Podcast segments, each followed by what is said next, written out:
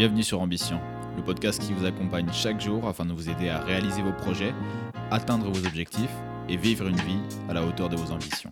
Bonne écoute.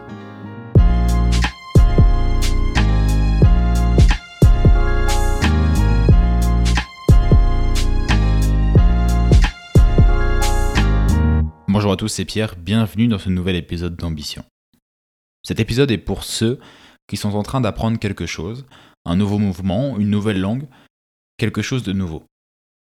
Dans l'apprentissage, une des choses les plus importantes, c'est de s'intéresser aux recherches scientifiques. Et il en existe énormément. Ces recherches montrent notamment que l'échec est essentiel pour apprendre. Ces recherches démontrent que les élèves ont de meilleures performances et sont plus confiants lorsqu'on leur fait comprendre que l'échec est une des étapes de l'apprentissage, plutôt que lorsque les professeurs diabolisent l'échec.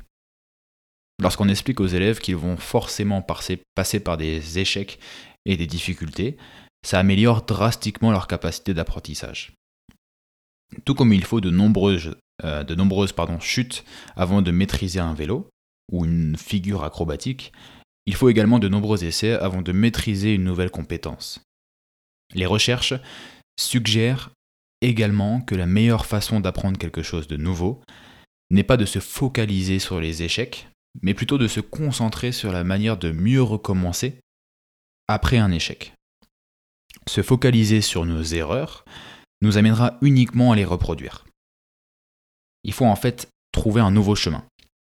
Abandonner l'ancien en mettant de côté les échecs et mettre en place des techniques pour avancer d'une manière nouvelle. Donc voilà ce que, j'aimerais que vous reteniez de cet épisode. La performance est améliorée lorsque vous réalisez que l'échec fait partie du processus d'apprentissage, ainsi que le fait de corriger ces échecs, ces, échecs, ainsi que le fait de corriger ces, ainsi que le fait de ainsi que le fait de corriger ces erreurs lorsqu'elles surviennent, plutôt que de juste les tolérer.